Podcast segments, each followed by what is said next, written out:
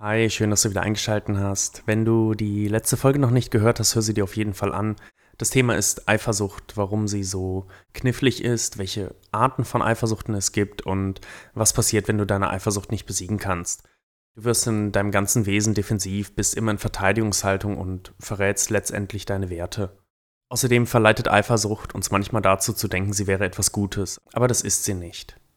Der letzte Punkt, den wir angerissen haben, war das eigene Selbstbild, das das Ego und dass hier eine ganz große Illusion liegt. Und da möchte ich in dieser Folge anschließen. Hi zusammen, willkommen zum 5-Minuten-Podcast. Schön, dass du wieder eingeschaltet hast. Herzlich willkommen. Auf diesem Kanal bekommst du alle Tipps und Tricks mit, Strategien und Methoden rund um deine Ehe. Wie du deine Ehe aus einer tiefen Krise retten kannst oder einfach nur deinen Alltag verbesserst. Viel Spaß mit dieser Folge. Immer wenn dein Umfeld dir etwas spiegelt, was deinem Ego nicht entspricht, dann kann Eifersucht entstehen. Du wirst dadurch defensiv. Zum Beispiel, indem du sehr kritisch wirst. Und der Trick ist es, sich von seinem Selbstbild zu lösen. Wir haben eine bestimmte Wahrnehmung von uns selbst. Dein Partner nimmt dich aber vielleicht ganz anders wahr. Selbstbild und Fremdbild stimmen hier meist nicht überein.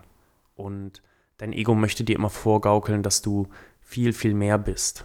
Dabei gibt es gar keinen Grund, so viel mehr zu sein spiegelt dein Umfeld dir jetzt auch das Gegenteil, dann entsteht Eifersucht.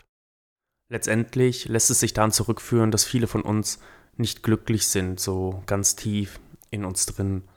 Und da spielt das Ego dir dann etwas vor, ist täuscht. So entsteht Arroganz, Überheblichkeit und Eifersucht. Aus einem Mangel an Selbstakzeptanz heraus.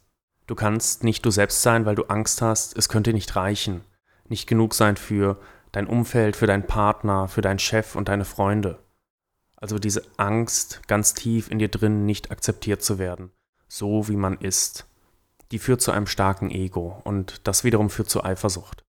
Vielleicht hast du das Gefühl, ständig etwas Besonderes sein zu müssen, tun zu müssen, immer die tollste Person im Raum sein zu müssen. Wenn jetzt dein Partner mit jemand anderem flirtet, denkst du, was, wenn ich ihn verliere? Wer bin ich dann noch? Und das ist schmerzhaft. Es ist eine Gefahr, gegen die ich mich verteidigen muss. Und jetzt bist du direkt wieder defensiv. Und du glaubst das nicht, weil es Realität ist, sondern weil du kein Glück und keine Zufriedenheit in dir selbst trägst und findest.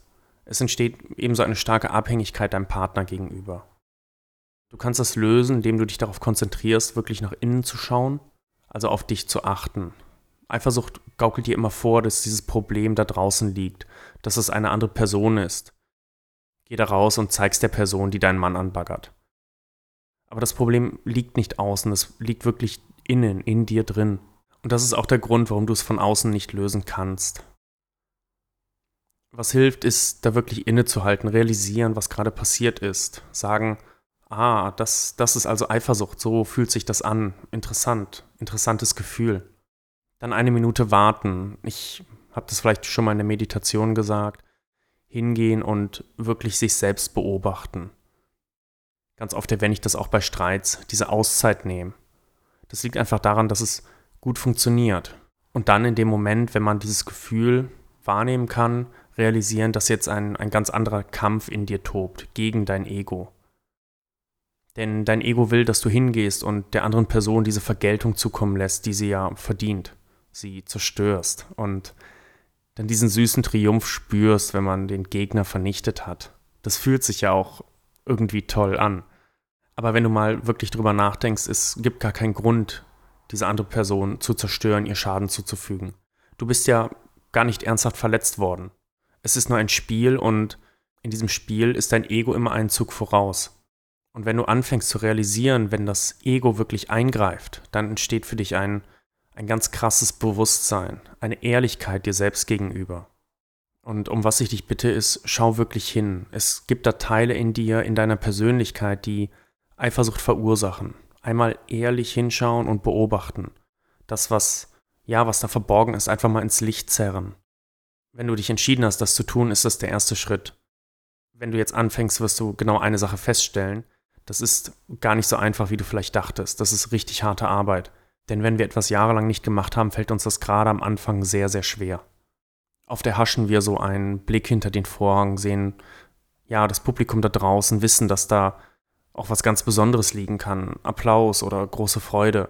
Aber genauso hast du auch Angst, da rauszugehen ins Scheinwerferlicht. Und die Frage ist einfach, sind wir bereit dazu, so hinter diesen Vorhang zu schauen, zu sagen, okay, was liegt da wirklich in mir? Was ist da verborgen? Was kann ich da sehen? Und wenn du bereit dazu bist, dann kann man natürlich auch ganz, ganz viel gewinnen und die Eifersucht besiegen. Ich habe das Ego jetzt so böse dargestellt. Dabei ist es es eigentlich gar nicht. Es ist eigentlich mehr ein Teil von jedem von uns, gehört dazu, hat uns in vielen Situationen vielleicht auch beschützt und weitergebracht. Dieses Aufplustern, Vorgeben, mehr zu sein, als man eigentlich ist. In der Tierwelt passiert das auch ganz oft. Denk mal an Tiere mit Stacheln, die sie nicht verwenden können. Oder vielleicht kennst du ähm, die, die Kragenechse, die kam mal im Jurassic Park vor. Teil 1, glaube ich. Ähm, sie kann so eine große Halskrause aufstellen, damit sie größer und gefährlicher wirkt. Aber sie ist gar nicht groß und gefährlich. Sie gibt vor, etwas zu sein, was sie nicht ist. Und so nehme ich das auch mit unserem Ego wahr. Bedeutet, wenn du genau weißt, wer du bist, was dich ausmacht, wo deine Stärken und Schwächen liegen und dir vielleicht auch genau klar ist, dass dein Partner dich hundertprozentig so liebt, wie du bist, eben mit dem, was dazugehört, dann brauchst du gar kein Ego mehr und dann kannst du es gehen lassen. Und wie wir das Ego gehen lassen, das schauen wir uns mal nächste Woche an. Wenn dir die Folge gefallen hat, gib mir gerne eine kleine Bewertung oder komm mit mir ins Gespräch, hinterlass mir einen Kommentar, schreib mir eine E-Mail. Ich freue mich da über Anregungen und auch wenn du das anders siehst, lass uns da gerne ins Gespräch kommen. Ich hoffe, die Folge hat dir gefallen und ich wünsche dir und deinem Partner das Beste für eure Ehe. Bis dann, dein Simon.